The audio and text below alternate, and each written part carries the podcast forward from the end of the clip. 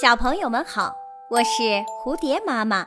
今天我要讲的故事是被狗咬的人。有个人在路过街角的时候，一不留神被一只野狗咬伤了小腿。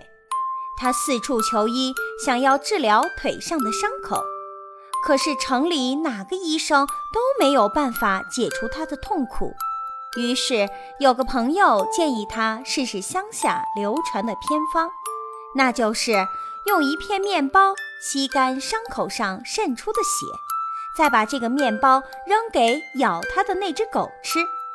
这个人不以为然地回答说：“先不谈应不应该拿出家里有限的粮食来做这种可笑的尝试，就算有。”我也不会拿出一丁点儿面包来喂这些恶毒的畜生。